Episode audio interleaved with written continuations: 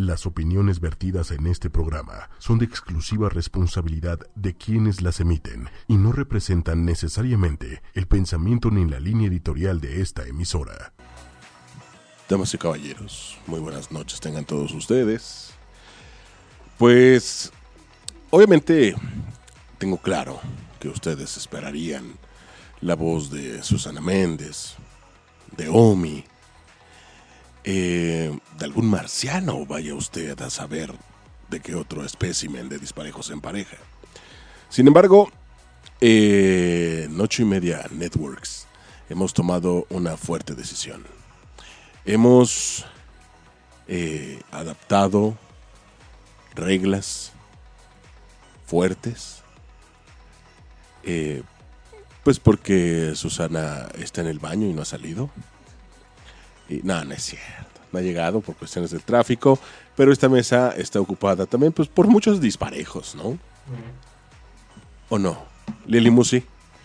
Hola, por muchos disparejos, aparte crashando el programa, porque este, o sea, de lo que vamos a platicar hoy es un tema que, Internacional.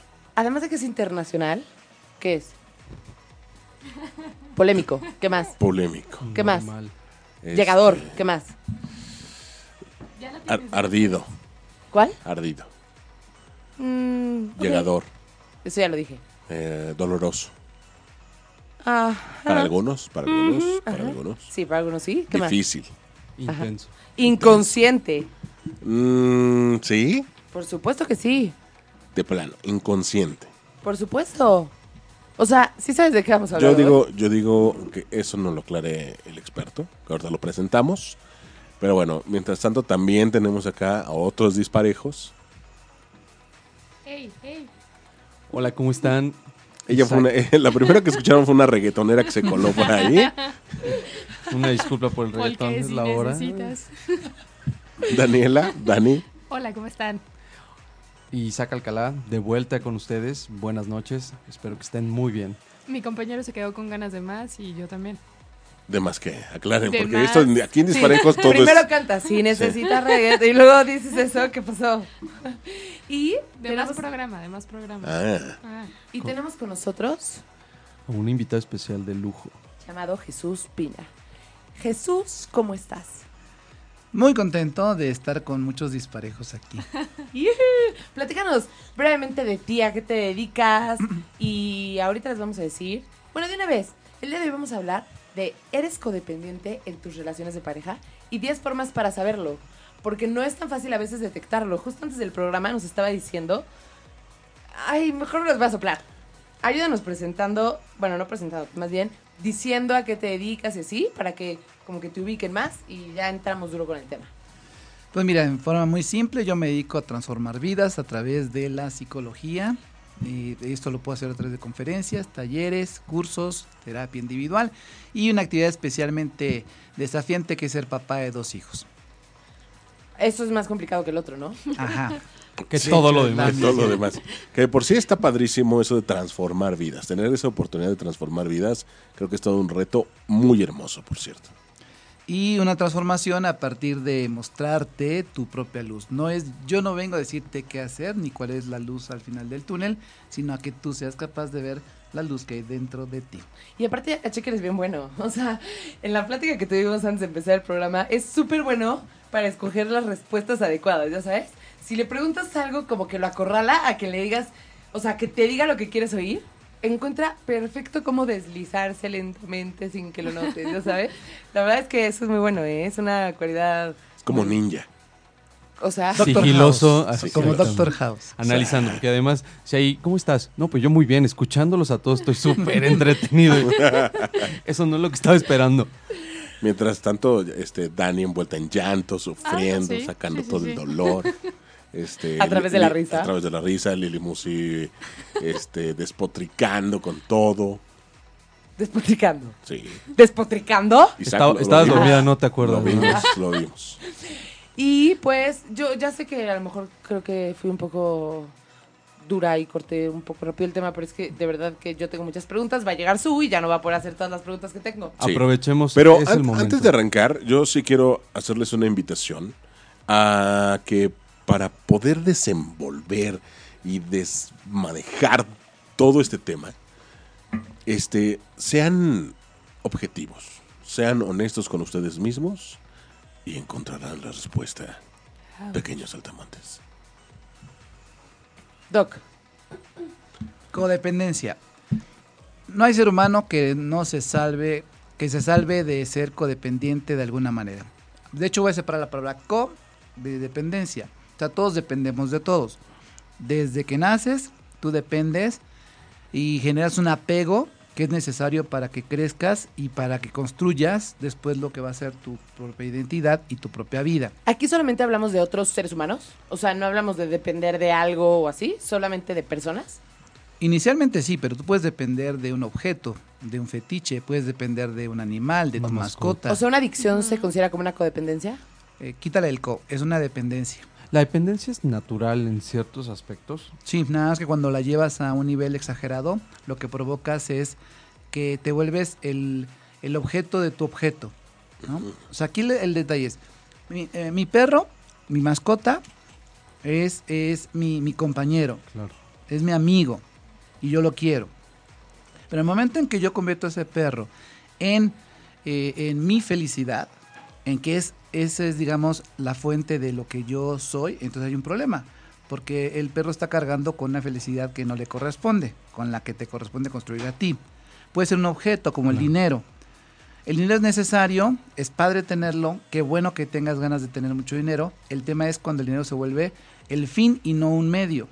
Entonces, el, el tema del, de aquí ya hablamos de una adicción donde tú ya no puedes dejar de tener o buscar eso. Es muy padre ponerte a, a chatear, es padrísimo estar en WhatsApp, es muy padre estar en tu Facebook.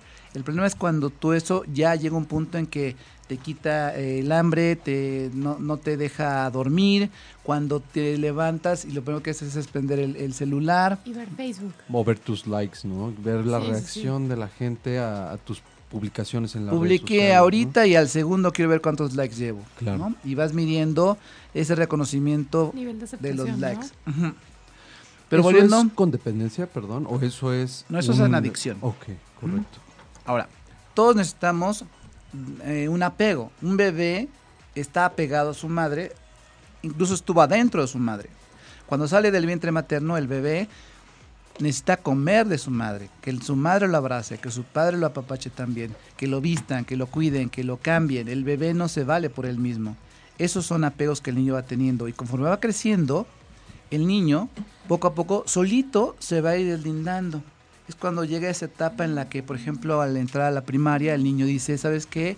Mamá le dice, ponte esta ropa, este disfraz de calabacita o de marinerito, y el niño dice, no quiero, no quiero. El niño empieza a decir, yo tengo una identidad, tengo una, una propia vida, la quiero decidir para mí. O ya cuando entras a la adolescencia ahí es donde el rompimiento es mucho más intenso, porque lo que busca el adolescente mandar el mensaje es, ya puedo solo, No me gobiernas, ¿no? déjenme intentarlo, déjenme probar lo que implica la libertad con sus consecuencias, buenas y no tan buenas.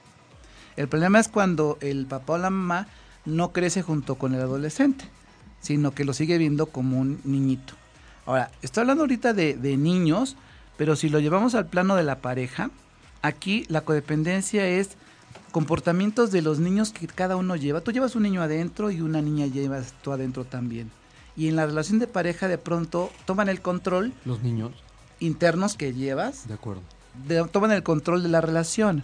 Y entonces empiezas a tener comportamientos de niños como berrinches, chantajes, caprichos. Tú ponías, Lili, un ejemplo que me encantó, el del niñito berrinchudo, que de pronto si su mamá lo veía, el niño se ponía a llorar más fuerte. Si la mamá se, se iba a otro cuarto, el niño se quedaba callado porque decía, bueno, pues a quién chantajeo, ¿no? Era una, una cuestión muy intuitiva. Volvió a aparecer la mamá, volvió a gritar y a llorar. Sí, para que exista un chantaje tiene que haber dos partes. Así es, el tema es cuando la parte a la que quieren chantajear se engancha. ¿no? Y normalmente se engancha por muchos motivos y uno de ellos es la culpa. Si, si tú aceptas un chantaje, estás hablando de un sentimiento, una experiencia de culpa. Y entonces... estás aceptando parte de esa culpa. Te estás sintiendo culpable por algo. Ajá, Pero puede ser por otra cosa, ¿no? O sea, puede ser que en general tú, o sea, por ejemplo, que te hayan educado mucho con temas de culpa.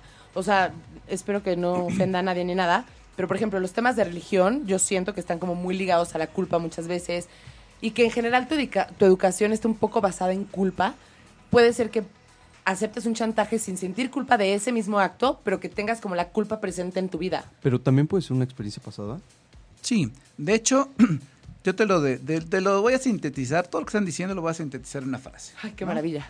que es heridas de la infancia, problemas de adulto. Entonces- Infancia es destino. Oye, pero ¿sabes qué? Exactamente. Quiero decir una cosa. Estoy enojada. Ok. Además, enojada y además sonríes, bien. La verdad, no me parece justo. Heridas, no, no se rían. Ava. O sea, heridas de infancia, problemas de adulto.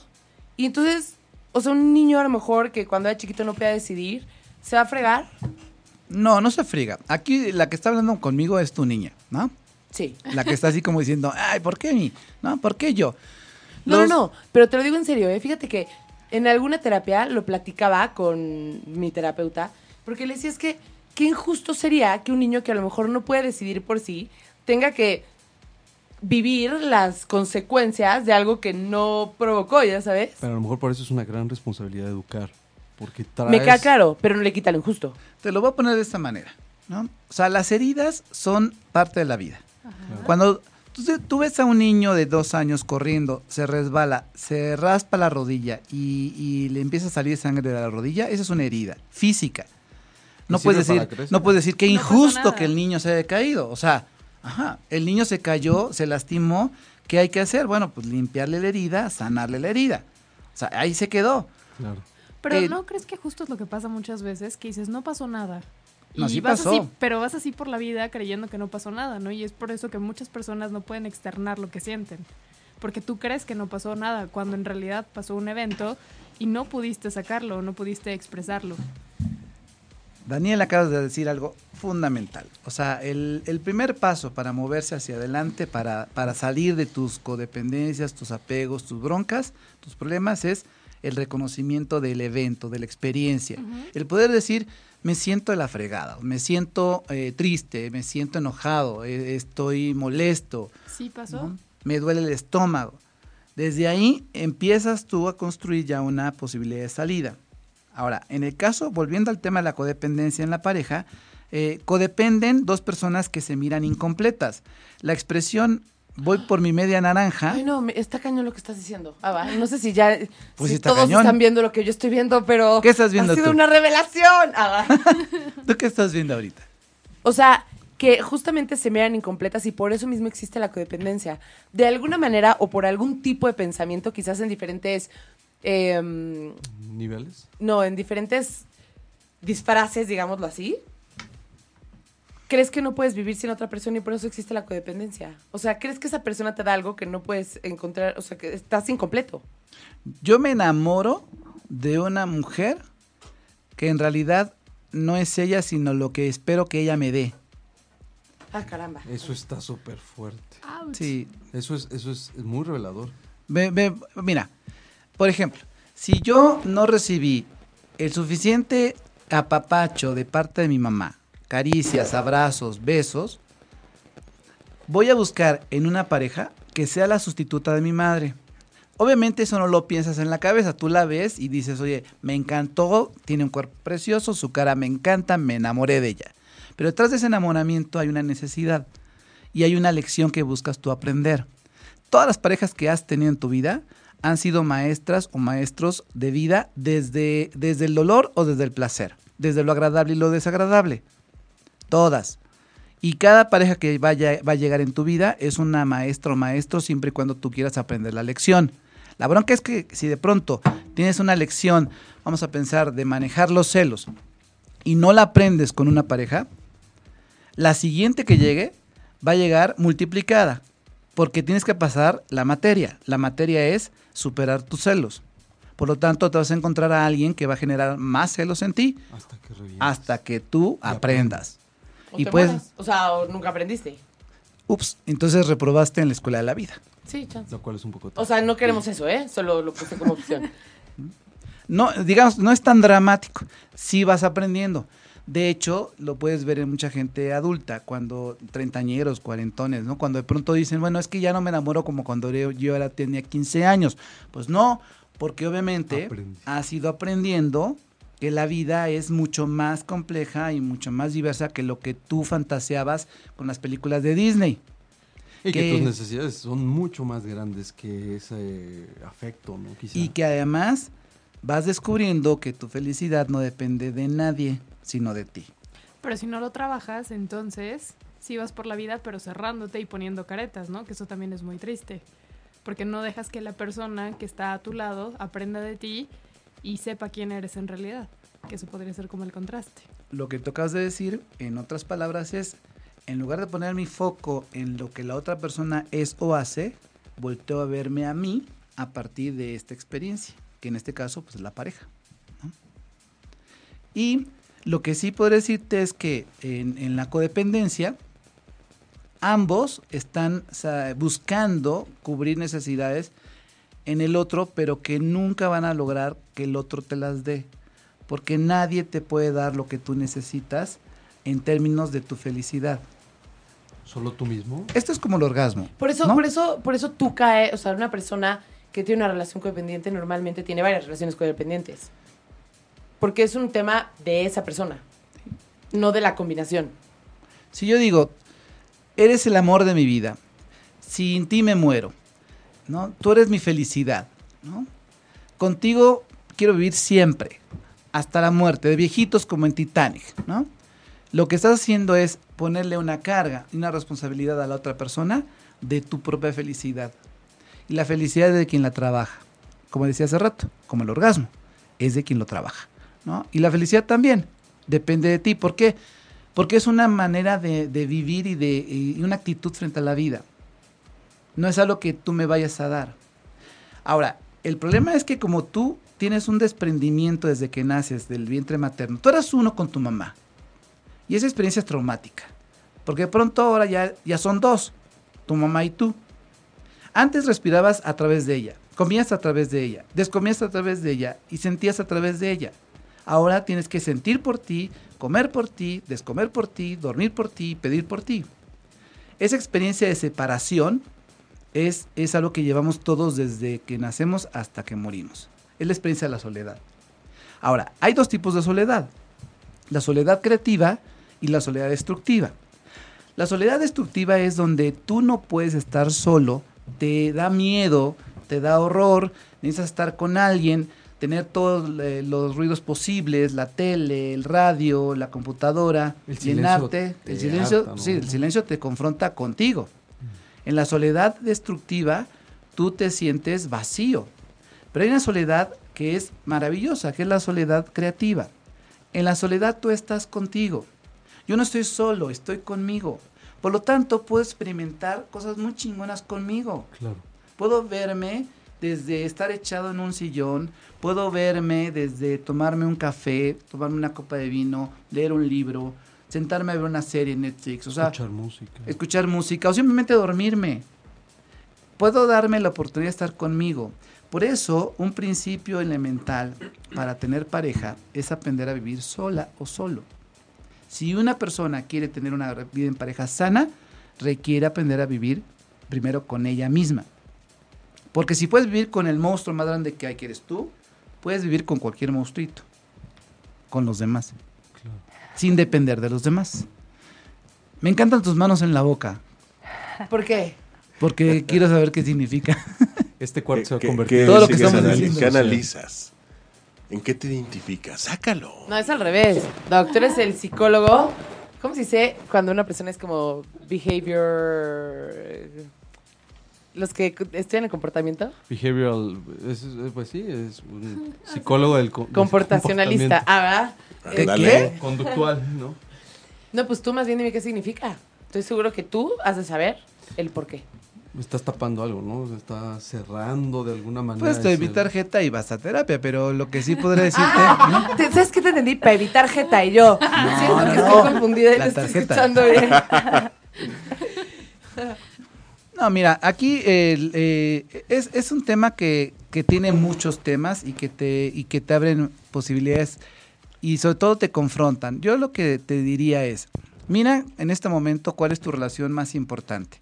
No necesariamente tiene que ser de pareja, pero si tienes una pareja o tuviste una pareja muy significativa, simplemente revisa si tienes alguno de estos o tuviste algunos de estos síntomas o de estos mensajes, señales, para que puedas darte cuenta tu nivel de codependencia. Te lo vas a manejar a nivel así como de, de- de pequeñas afirmaciones, ¿no? ¿Tú estuviste preocupada o preocupado por complacerlo? ¿O esa persona estaba preocupada por complacerte? Esa es una señal de codependencia. Oye, Doc, pero una pregunta. Muchas veces, por ejemplo, si es el cumpleaños de tu pareja o es un aniversario, algún evento especial, sí hay esa, esa intención de complacer a la otra persona, ¿no?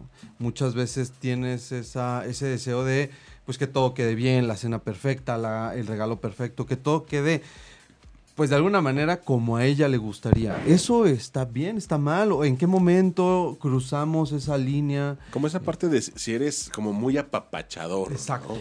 Yo creo Este- que, bueno, no sé, a mí me ha pasado tener a personas en mi vida así. Y yo creo que en el momento en el que, o así yo lo vi al menos, el momento en el que te pones tú en segundo lugar para poner en primer lugar a la otra persona y complacer siempre en primer lugar a la otra persona, ahí... Es que es bien difícil llegar, o sea, como identificar esa frontera, creo. No sé, tú, Doc, qué nos puedas decir. Los dos acaban de decir cosas ma- ma- magníficas, grandes, grandes. Hasta me trago para decirlo. Voy primero contigo, Isaac, ¿no? El- la palabra clave aquí es preocupar y la otra es ocupar. O sea, ¿estás preocupado por complacer a tu pareja o estás ocupado en complacer a tu pareja? Es diferente. Claro. Porque entonces, si yo estoy ocupado en complacer a mi pareja en su cumpleaños, voy y le pregunto, ¿qué te gustaría para celebrar tu cumpleaños? ¿Qué se te antoja? ¿No? Es más, puedo hasta organizar una fiesta sorpresa, corriendo el riesgo que pueda o no gustarle. Pero al final de cuentas es su cumpleaños, Claro. es su evento. Y la otra, que es un, un deslinde de yo soy yo, tú eres tú. Tú lo dijiste muy bien, Lili. O sea, aquí es primero yo, luego mi pareja. Voy a ir más lejos. Primero yo, luego mis hijos. Esto es un acto de amor por el otro. Porque ese principio lo aplican desde que tú te subes a un avión y te dicen, cuando te baje Claro. la mascarilla, primero tú y luego tu acompañante. Si lo, no, no lo hacen porque sí. Es un acto de amor. Una mamá que está llena, fortalecida, que se nutre, que come bien, que duerme bien, es una mamá grande, fuerte para sus hijos. Puede dar más. Si la mamá dice, no, primero mis hijos y luego yo, la mamá se está vaciando y además le está echando en cara y la carga a sus hijos de su felicidad y su responsabilidad. Sí, sí, eso, hijo, eso es súper importante. En la pareja es igual, ¿no? Si de pronto yo te digo, es que eh, tú ya me conoces, debes saber que me gusta. No en la mouse, o sea. Y si no, ¿No, sé. sabes? ¿Neta no sabes qué me Eso gusta? es chantaje emocional también. Eso es chantaje Eso es emocional. chantaje No, emocional no. porque ya tienes que partir de la premisa de que sabes todo y además... para eso es tú. Sorpréndeme. Hola, buenas noches. Ya llegó su. Estoy escuchando tan interesados y no quería como interrumpirlos. Ah, No quería interrumpirlos, pero ya llegó el momento en el que digo, a ver, a ver, a ver. A ver, a ver, a ver. Es que desde hace rato. Es mi hace rato. programa. Nada más los estoy escuchando porque la verdad es que está muy interesante. Gracias por el paro. De verdad que el trabajo está horrible. la Pero está, lluvia. está muy interesante el tema y está muy interesante lo que están diciendo. Pero la verdad es que de repente también hay hombres. O sea, no es contra ti, Isaac, de verdad, ni contra ti, Jesús. No voy a poner ahorita en contra. Pero Y ya viene, Ay, y ya ya viene, viene viene. de controles con una silla a la mesa así de... Pero miren, hoy se está Somos equilibrado porque tres somos, aquí. es- somos tres contra tres. Pero de repente los hombres también es- nos afecta a las mujeres que no sepan a veces lo que queremos. O sea, como que no sepan, como que no se dan cuenta de los detalles. Pero corres con cierta responsabilidad que a lo mejor no necesariamente la más adecuada, ¿no? Es como, ah, bueno, si estás conmigo, entonces tienes que saber que a mí me gusta tal, y cuidadito y te equivoques. No, pero no es por ahí, es que ustedes tema, lo ven así. Pero no es por ahí, no es por como que queramos que nosotros eh, saber cómo ustedes son. Bueno, no, no queremos que ustedes sepan exactamente cómo somos, pero de repente es bueno saber que ustedes nos están poniendo como atención o que están prestando atención en ciertos detalles y de repente lleguen con algo lindo. No está Eso es lindo. Y eso se presta a ser como codependiente? ¿No es uno de los berrinches de los que platicabas, Doc? Es No, pregunta, son- ¿eh? son-. Tú puedes, mira, es que es una cuestión de personalidad.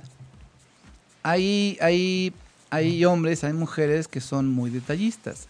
Hay hombres y mujeres que son muy prácticos. Hay hombres y mujeres que son muy cariñosos físicamente hablando, ¿no? Muy tocones. Hay quienes son más secos. El tema es que cada quien es como es. Y cuando yo salgo con alguien, o tú sales con alguien, el, el primer principio es aceptación incondicional. Así es ella, así es él. Ahora, si algo no me gusta, de mí depende si, si agarro el paquete completo o no lo agarro. ¿no? Es como decía una vez una persona, es que fíjate que mi pareja eh, se- eh, me- detesto cuando se pone a chupar, se pone a beber.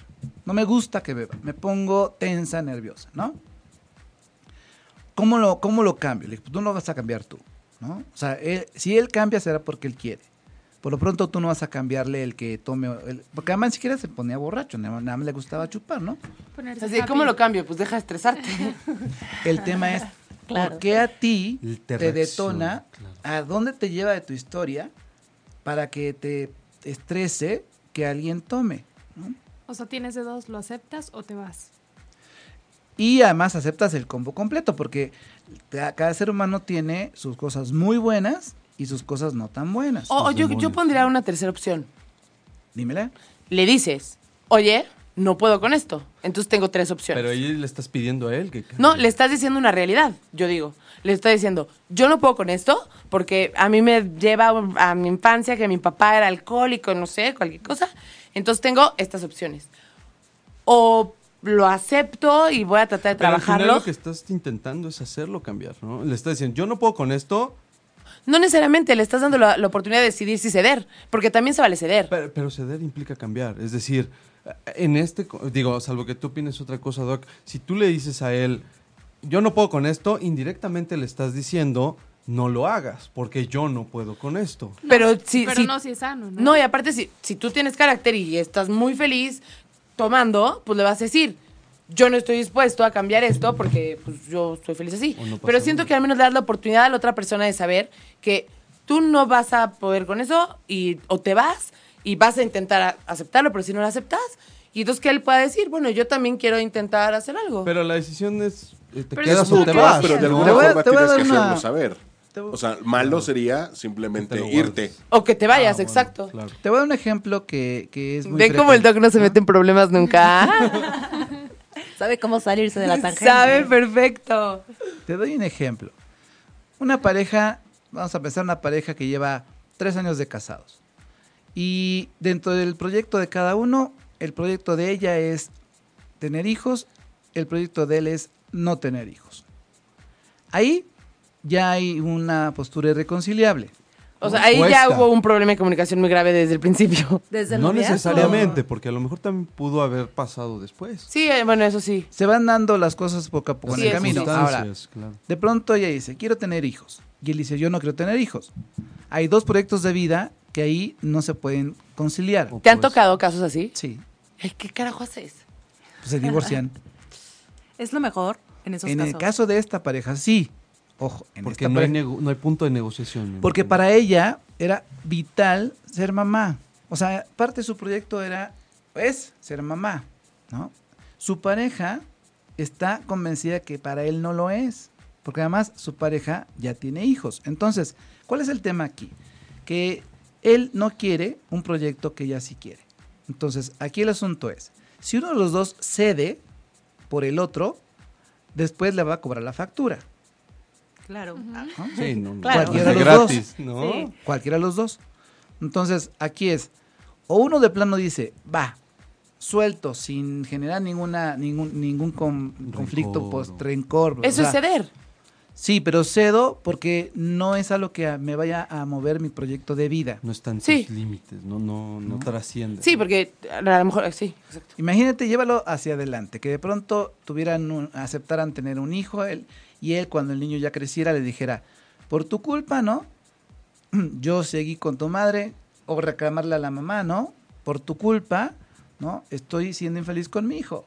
O no pude desarrollarme profesionalmente. hacer mi doctorado, claro. irme a hacer ese viaje a Europa, en fin. ¿no? Y al revés, la, la, la mujer que pronto le diga, ya tengo 40, 50 años, no tengo hijos, ¿no? Ni los tendré, y se vuelve una mujer amargada, infeliz, que constantemente está Te cobra la saboteando. todo el tiempo. Qué, qué duro, ¿no? O sea, qué duro y qué suerte o qué bueno cuando te das cuenta de realidades tan duras y poder tener la oportunidad de decidir, no quiero esto para después, pero tener la fortaleza para poder llevarlo a cabo. O sea, cuando ves las cosas tan claras así, qué duro, pero qué bueno. Por eso es muy importante que una pareja, antes de, de vivir en la misma casa, en el mismo espacio, sea casadas o sean en unión libre, eh, convivan, sepan lo que es estar con alguien. Dicen por ahí un refrán, ¿quieres conocer a Andrés? Pues vive con él un mes. ¿no? Oye, pero ¿qué pasa cuando realmente conoces como la realidad? Por ejemplo, en un noviazgo, ¿no? Ya sabes que él no quiere tener hijos y tú sí, lo sabes desde un inicio. O que no quiere como una estabilidad en la pareja y tú sí quieres una relación como bien. Lo sabes desde un principio, pero hay algo como que muchas o muchos lo llaman amor y dicen, no, me quiero quedar aquí y como que sabes que es una relación que tiene una fecha de caducidad, pero continúas y continúas porque quieres seguir con esa persona, ese aferramiento, porque es tan lastimoso, porque, ¿por qué nos aferramos a algo que ya sabemos que tiene fecha de caducidad? O a lo mejor porque estás esperando, tienes la esperanza de que quizá en algún momento cambie, ¿no? O masoquismo. Exacto, Sí, no, pero, pero, prolongas, prolongas las cosas. sí, Claro. porque dices, como que te esperas a esos 10 minutos Sí, que sí, te da sí, de sí, sí. felicidad o de que según es amor, que obviamente sabes que no, pero esos 10 minutos los cambias por aguantar todo eso y por saber que va a terminar. ¿Por qué a veces, porque muchas personas tienden a eso? La pareja es como la casa del jabonero. El que no cae resbala. Entonces, si te vas a, si te vas a meter al mundo de la pareja, sabrás que ahí vas a, a tener resbalones, vas a tener ahí eh, caídas. Y lo más sano es que si te vas a clavar, se claven los dos. Si se clava uno, te vas a ahogar. Y ahí entra la codependencia. O sea, es, por ejemplo, si yo me clavé en esa relación y es, pero el otro ya no quiere y yo sigo insistiendo, ahí entra mi dependencia a él. Además de la codependencia, pues una situación muy triste para tu vida, ¿no? Estás, estás de No estoy rogona. hablando de mi ojo. Estás de rogona. Estoy hablando de la mayoría de las personas que hacen eso. Así, Nada es más, personal. Más que la codependencia, tipo, cómprate una vida, ¿no? O sea... Te vuelves un tapete, te vuelves un tapete. Entonces te tienes al piso para que te pisen, claro. ¿no? Y No, la otra está- persona puede saberlo y abusar de esa situación, ¿no? O, o al revés, o sea, no, no te soporta. O sea, imagínate a alguien que llega a tu casa y te toca la puerta a las 12 de la noche rogándote que vuelvas con ella. ¿no? Es, es incómodo, es desagradable, da pena ajena. ¿no? No, y sufres tú también, porque además, si no tienes cuidado, puedes caer en el rol de. Es que me El siento súper mal. Yo estoy sufriendo, ¿no? Porque la estoy haciendo sufrir, ¿no? La voy a salvar. digamos, ella está sufriendo, tú no la haces sufrir, tú fuiste el detonador. Ahora, el tema es, dijiste hace rato, eh, la palabra culpa. La culpa nace de una experiencia de sentirme excluido, de sentirme fuera de. Entonces, por, por no sentir culpa, prefiero someterme a lo que los demás digan. O en este caso, a lo que mi pareja me diga. De acuerdo. Para sentirme parte de ella, entonces me someto a lo que ella me pide. Cuando apenas se conocen, en la etapa del enamoramiento, eso es muy, eso es muy fácil de ceder y conceder. ¿no? De pronto estás en el antro y ves a, a una chica que dice, mira, nada más que guapísima, tiene una falda que se ve preciosa, se ve buenísima, me encanta. Y vas y te la ligas. Sobres. Y ella te ve a ti, te dice, no, cuando te conocí, tomabas la, la, la cuba, la copa de una manera tan varonil, tan viril, así tan... Macho alfa. Macho alfa, quiero con él, ¿no? Después de un año, la misma escena, ella ve al galán y dice, otra vez vas a chupar, es un alcohólico, un borracho. Y ella la ve, él la ve, ella le dice, esa falda te la vas a poner, es una putifalda, te ves vulgar. El mismo evento lo interpretas diferente con el paso del tiempo. Percepción es realidad. Po- claro, sí, tú, tú el mundo lo ves a través de tu filtro. Entonces, si yo no quiero vivir relaciones codependientes, necesito cambiarme mis lentes, mi filtro de codependencia, de lo que estoy buscando en la otra persona. ¿no? Y partir de un empoderamiento. La felicidad, mi felicidad, depende solamente de mí, de nadie más, de nadie, ni siquiera si tengo hijos ni de ellos. Si voy a ser feliz, dependo de mí. Es una, es una, un, un grito de batalla muy fuerte, muy duro, porque implica romper con un montón de tabúes, prejuicios y convencionalismos. Es lo que quería preguntarte, Doc. ¿Qué se necesita para ese gran brinco? Porque con independencia de las relaciones, si hay dependencia o codependencia, creo que al final del camino en esta vida venimos a ser felices. Y si tú me dices que la felicidad depende de cada uno de nosotros, darnos cuenta de eso, pues implica una evolución, ¿no? Y, y cierto grado de madurez. ¿Cómo, ¿Cómo logramos eso? Como los animales. ¿A base de golpes o qué? No, que te han golpeado Mira. mucho. tú, tú Periódicas. voltea, tú voltea y, y mira, eh, miras en un árbol a un pajarito que está cantando. El pajarito canta simplemente porque quiere cantar. Le nace cantar, es su naturaleza cantar. El pajarito no dice, a ver, voy a esperarme a ver cuántas personas se juntan para empezar a cantar. Cuando ya tenga 20 personas sentaditas, voy a cantar, ¿no? Ni dice, ay, no me vio nadie, qué triste, no, me frustro, qué decepción, estoy depre. O sea, el pajarito canta con público o sin público. La felicidad es, es similar. La felicidad ya la traes tú en tu chip. La felicidad es vivir esta vida y vivirla con intensidad. Nos ponen un comentario. A ver. Pero ¿cómo empiezas? ¿Pero cómo empiezas? Para dar ese primer paso, ¿se va trabajando?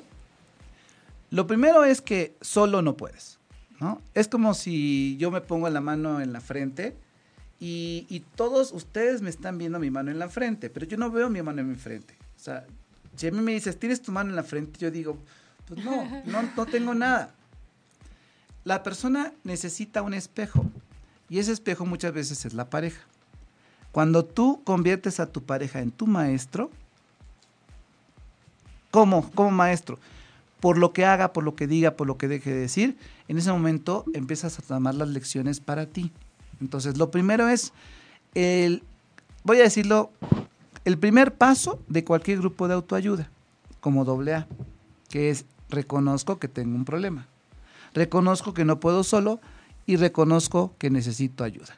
¿no? Y la pido. Pero en este caso, entonces, el problema sería reconocer que no soy feliz por mí misma. Reconocer que soy codependiente, reconocer que, mm, de- que me volví dependiente de una mujer o de un hombre para hacer mi vida, que sin ti no puedo vivir, reconocer que no sé salir de eso.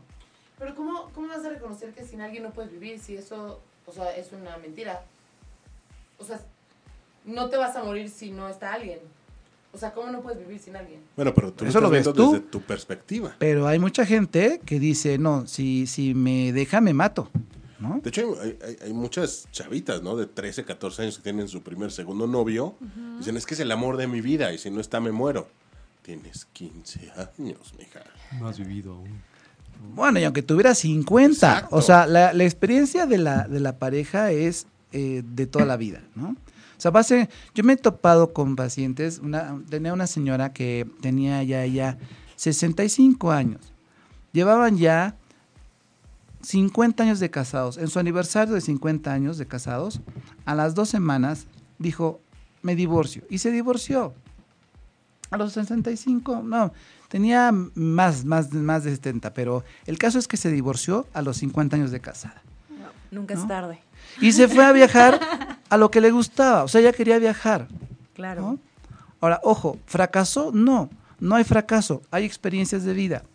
De ti depende mirarlas con los lentes de, de la lección, del aprendizaje, de la experiencia, o con los lentes de fracasé. ¿no? El fracaso solamente viene. está en tu mente. Ok, entonces ahí es donde viene como la forma en que miras la vida es como puedes saborearla más, ¿no? Y, y aprender a ser feliz. Y como puedes decir adiós y como puedes decir hola, buenas tardes. Ok. Un saludo a Mariana. Saludos, Mariana. Ok, entonces ahí es donde nos damos cuenta de que podemos ser felices por nosotros mismos y que no hay como un tiempo determinado para poder tomar una decisión. Para salir de la codependencia, requieres pedir ayuda. Y para pedir ayuda hace falta que digas, ups, no estoy pasándola bien con lo que estoy viviendo. Estoy viviendo experiencias desagradables con mi pareja. estamos pasando más tiempo peleando que conviviendo. Me siento incómodo, controlado, me siento enojado, me siento deprimido, me siento triste. Cada vez que terminamos de estar juntos, me siento sin energía, me siento cansado, como si me chuparan energía. Cuando tú te das cuenta de que estás en una experiencia desagradables en, en tu pareja, el mensaje es, hey, foquito rojo, necesitas ayuda. Y vas y la pides. Ahora, hay muchos espacios para pedir ayuda, no solamente el de la psicología. Puede ser incluso el, el poder compartirle a, a una, a tu mejor amigo que simplemente te escuche para que tú al hablar con él o al hablar con ella, te estás oyendo a ti mismo tu, tu lectura, tu interpretación, tu cuento, tu historia.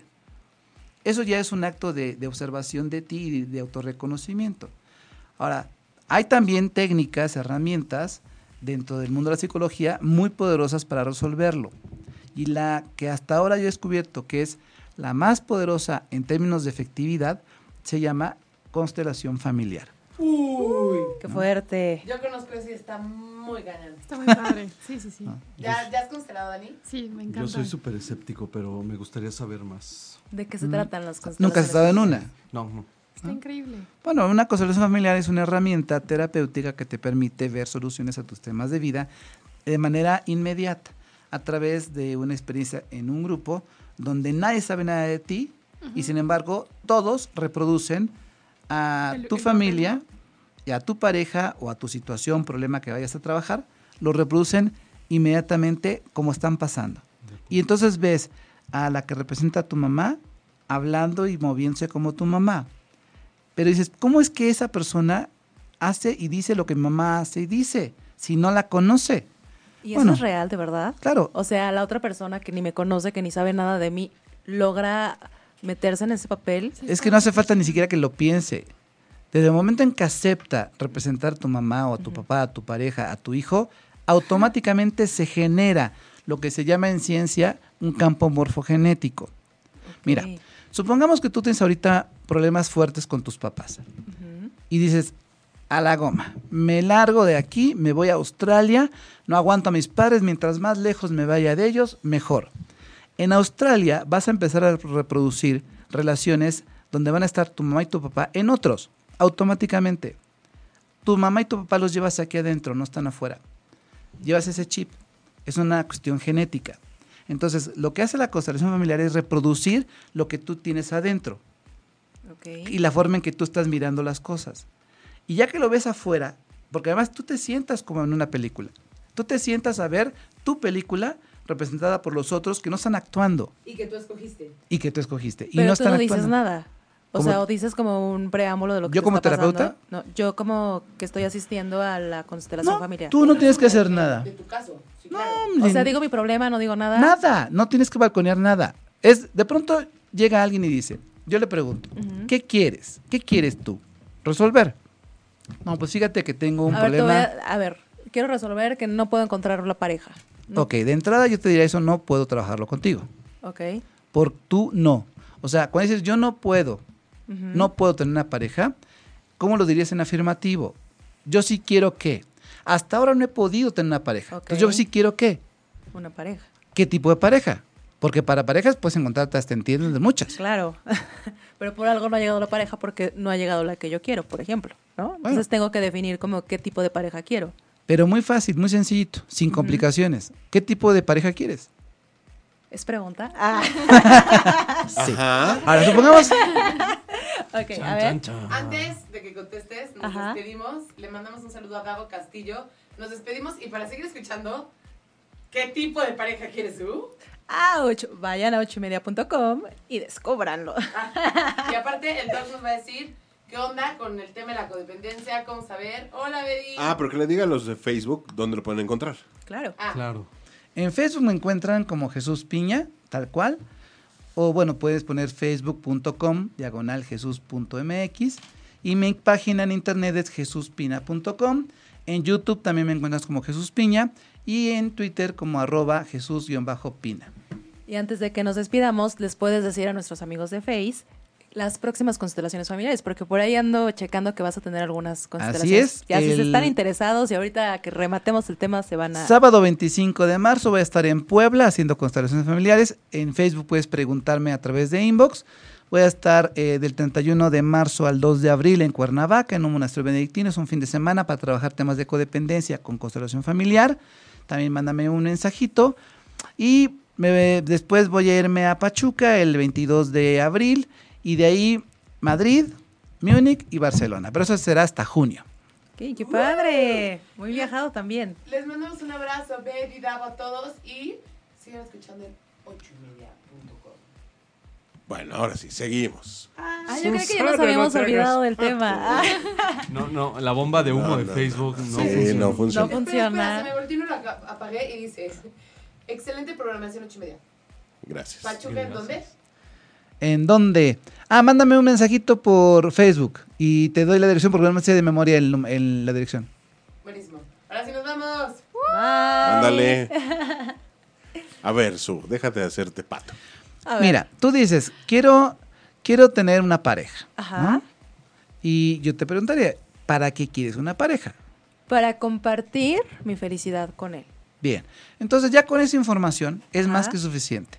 ¿Ok? Yo lo que le pido eh, dentro del grupo es, a ver, Su, elige a alguien que te represente a ti y elige a alguien que represente a ese hombre, a esa pareja con la que tú quieres compartir tu felicidad. Los escoges, Ajá. los pones en la sala y te quedas quedadita y sentada viendo lo que ocurre. ¿De verdad? A partir de ahí, lo que viene me toca a mí, que es justamente pues, mi trabajo. ¿no? Para que tú veas lo que ocurre. Nadie actúa, nadie tiene un guion, no le digo qué hacer a cada quien, simplemente cada quien empieza a hacer ella misma y empiezan a reproducir a lo que tú traes. Y de pronto puede salir que para que esa pareja que tú quieres aparezca, siempre ha estado ahí, necesitas primero soltar, voy a inventar, soltar al primer amor.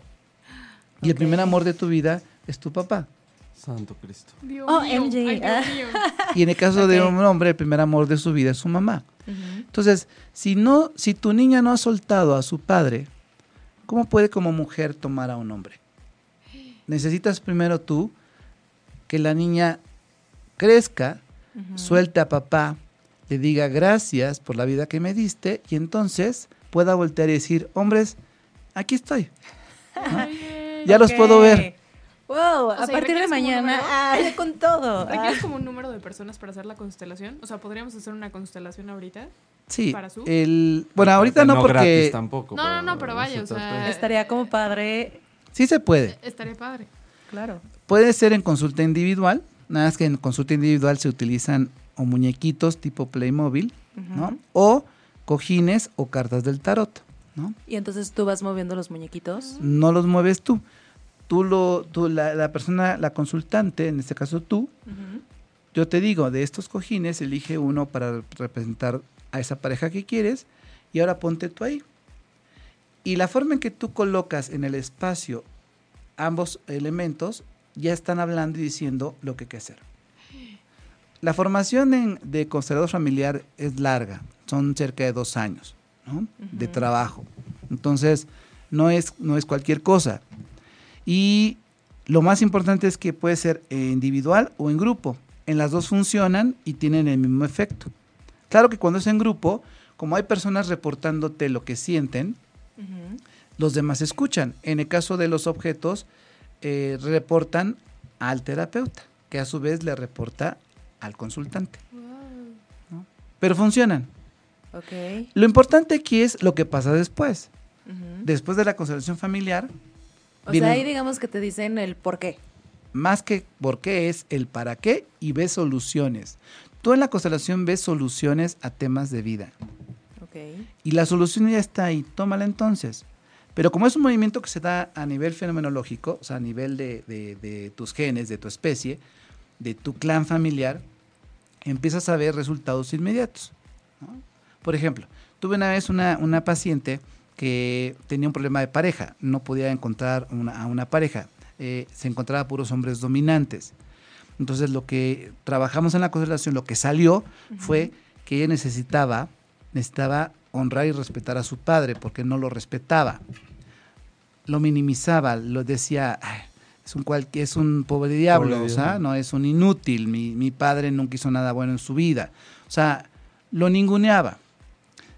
Cuando una hija o un hijo ningunea a su papá o a su mamá, lo que está haciendo es rechazar su origen. O sea, tú de ahí vienes, tú de ahí vienes. Sí, es, ¿no? es un poco menospreciarte a ti mismo Claro. porque vienes de ese origen. Es escupir para arriba, ¿no? Entonces, lo que en la constelación lo que pasó con esta chica fue pudo ver a su padre tal como es, reconocerlo no en sus defectos, sino reconocer que de ahí de, de- de ahí le vino la vida y decirle de ti vengo y a partir de aquí yo decido qué hacer con mi vida. O sea, por la vida que me diste, gracias. Voltea, el hombre la puede ver, ella también lo puede ver, ¿no? Y se dan un abrazo. Después lo que viene es, me gusta a mí darle seguimiento a las personas, y me dijo que ese día, llegando en la noche, le habló por teléfono a su papá. Llevaba un año sin hablar con él por teléfono. Qué fuerte.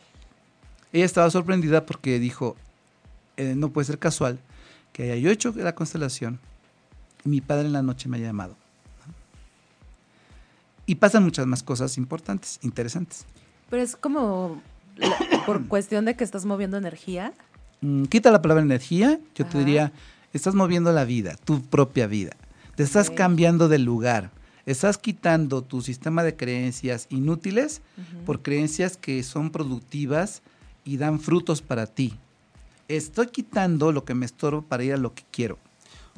Perdón, tengo una pregunta interesante. Eh, ¿Eso te permite de alguna manera como terminar con un ciclo, a lo mejor que traes de varias generaciones, e iniciar uno nuevo hacia, no sé, digamos, en este caso que yo no tengo hijos, pero si yo tuviera una constelación familiar en este momento, podríamos cerrar un ciclo que a lo mejor traes arrastrando de varias generaciones para, eh, digamos, generar un cambio, dar inicio a algo nuevo de aquí en adelante? Isaac, eres muy intuitivo. O sea, el efecto sanador de la constelación familiar no solamente es para el que la hace, sino para sus antecesores, o sea, sus ancestros. O sea, impacta a tus padres, abuelos, bisabuelos, aunque ya no estén vivos. Claro. impacta a tus posteriores, a los descendientes, a tus hijos o a tus sobrinos. O sea, el, el trabajo de una constelación impacta en toda la familia, porque la familia es como una red, donde si yo jalo una puntita, todo el resto de la red también se mueve. Por lo tanto, si tú evolucionas, toda tu familia evoluciona contigo. Y ahorita estamos en el tema de pareja, pero puedes hablar temas de dinero, de abundancia, de salud, de enfermedad, de merecimiento, de sanar heridas de la infancia, de niño interior. O sea, perdón, no, adelante, no, adelante, adelante. No, no, no, No, tú, tú, tú. Eh, ya, por favor. Sabe tú, Daniel. A ver, Dani. No, Uno, uno, Dani. uno. No, no, no, pero, o sea, una cosa que me doy cuenta es que todo, todo lo hablas en positivo. O sea, no dices no tener pareja, escasez, o sea, todo lo dices en positivo y eso es algo padre. No Pues es, a- es fluir con tu cabeza. O sea, tu cerebro funciona, tu cerebro no, no maneja los negativos. O sea, tu cerebro no hay el no. El no no existe en el cerebro. El cerebro simplemente tiene afirmaciones. Si yo digo no, no a la guerra, mi cerebro lee Sí, a la- sí a la guerra. Porque para que yo pueda decirle no a la guerra, necesito que haya guerra. Si no hay guerra, ¿qué le digo no? Pero Eso generalmente se trabaja al revés, ¿no? O sea, vamos a trabajar en la escasez, vamos a trabajar en este, la falta de honestidad. La falta y- de amor. y la falta de amor. O sea, y eso es impresionante. Las carencias, ¿no? Porque entonces lo que estás atrayendo es eso. Ahora, tú puedes abordar la- las cosas desde la actitud eh, negativa o la actitud más propositiva. ¿Cuál tomar? Pues la que te funcione. O sea, la que te funcione. Aquí es, no te cases con una idea, con una teoría, con un proyecto. A, tú prueba y la que a ti te funcione, úsala. ¿Y cómo cambiar ese chip? O sea, ese chip que traemos ya también como muy interno y de mucho tiempo atrás, de como comenzar casi siempre con lo negativo, ¿no? O sea, siempre como que antepo- anteponemos el no. ¿Cómo hacer ese cambio? Porque sí funciona. O sea, yo lo he visto y he tratado de hacerlo y poco a poco he evolucionado, pero lleva tiempo. Pero ¿cómo hacer como más efectivo este cambio de chip? De creencia muy en tu subconsciente. Bueno, eh, estás conectando con uno de los temas más importantes de la programación neurolingüística, de la PNL. Aquí el- lo que estás hablando es una conversión. Es simplemente, eh, en lugar de decir no, ¿cómo dirías lo mismo diciendo sí? Si digo no a la guerra, ¿cómo dirías un sí? Sí a la paz. Sí, a la paz. Esa sería la más elemental, ¿no? Un sí a la paz, un sí a la vida. Puedes quitar el sí y decir, ¿no? Me afirmo en la vida y la vivo intensamente, ¿no? El no lo pasas a su opuesto. Y así cualquier cuestión negativa, la frustración, eh, el, el enojo no es una cuestión negativa, el enojo de hecho es sano, el enojo es una emoción. El enojo, la tristeza, la pereza, el estrés, son, son emociones necesarias para la vida. El problema es que en, en la cultura popular, así como Vox Populi, se han hecho falsas ideas de que hay emociones malas, negativas, y emociones buenas, positivas. Pero enojarse, estar triste, frustrarte, llorar, estresarte, angustiarte, sentir ansiedad, son emociones positivas de la vida. El problema es cuando tú las llevas a un exceso, cuando te dominan a ti. El miedo es muy sano, el miedo es una voz de alerta para, para que tú pongas atención.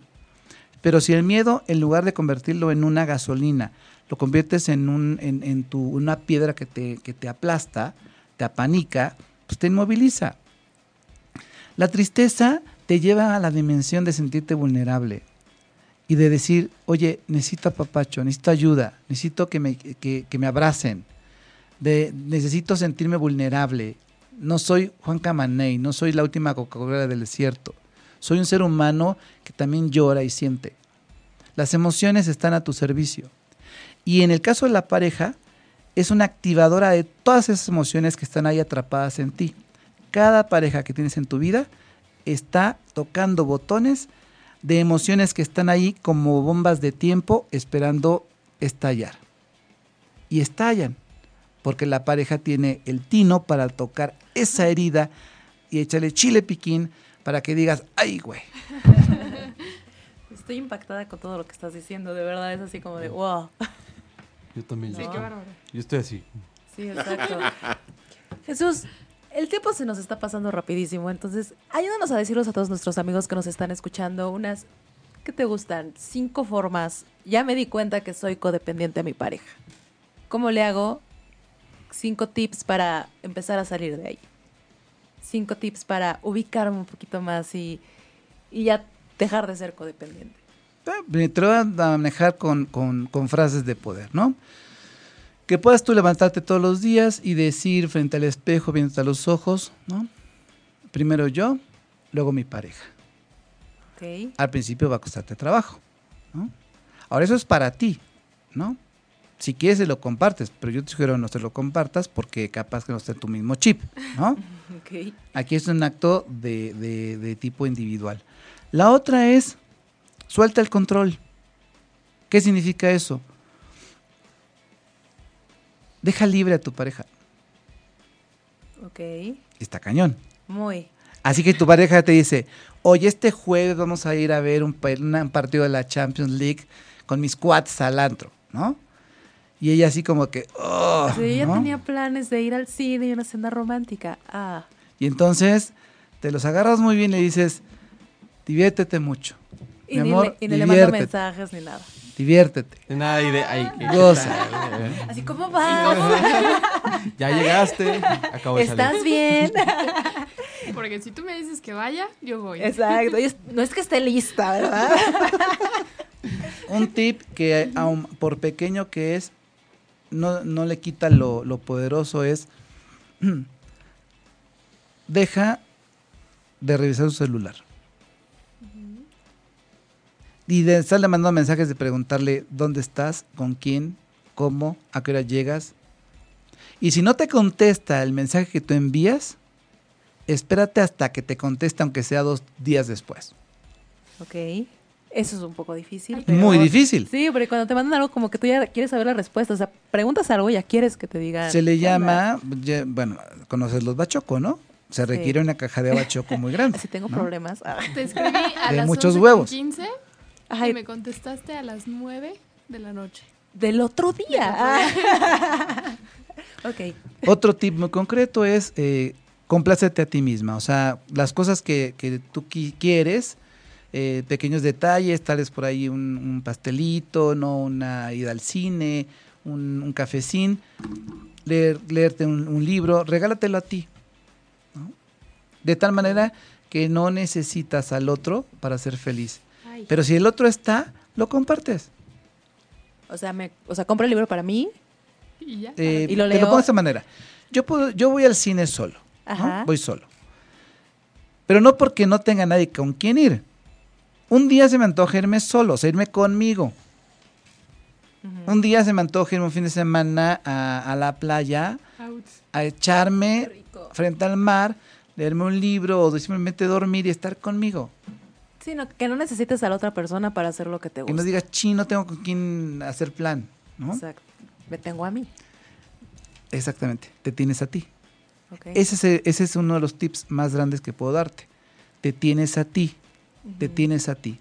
Cuando trabajo temas de niño interior, lo que normalmente les digo es, tú dile a tu niño interior, a tu niña, dile, ¿no? ahora yo te voy a cuidar, me voy a hacer cargo de ti, yo estoy contigo siempre, Todo va a estar bien. ¿no? porque estás, estoy conmigo, estoy conmigo mismo, mi encuentro conmigo.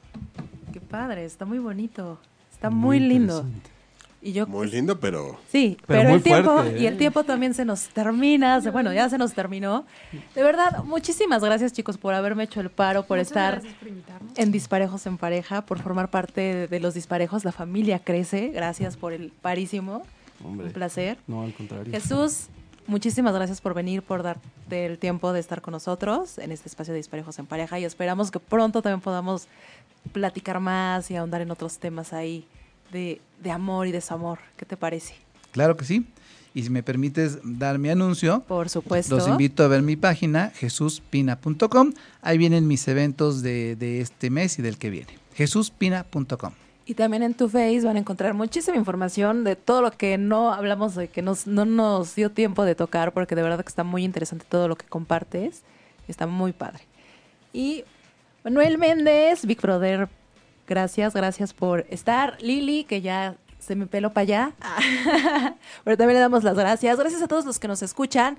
Mando muchos saluditos que los debo, pero bueno, mando algunos a Arturo, a David y a Pepe que se quedaron en la oficina. Gracias también por el paro de la oficina. Gracias a todos por escucharnos y nos vemos el próximo miércoles a las 10 de la noche en Disparejos en Pareja. Gracias.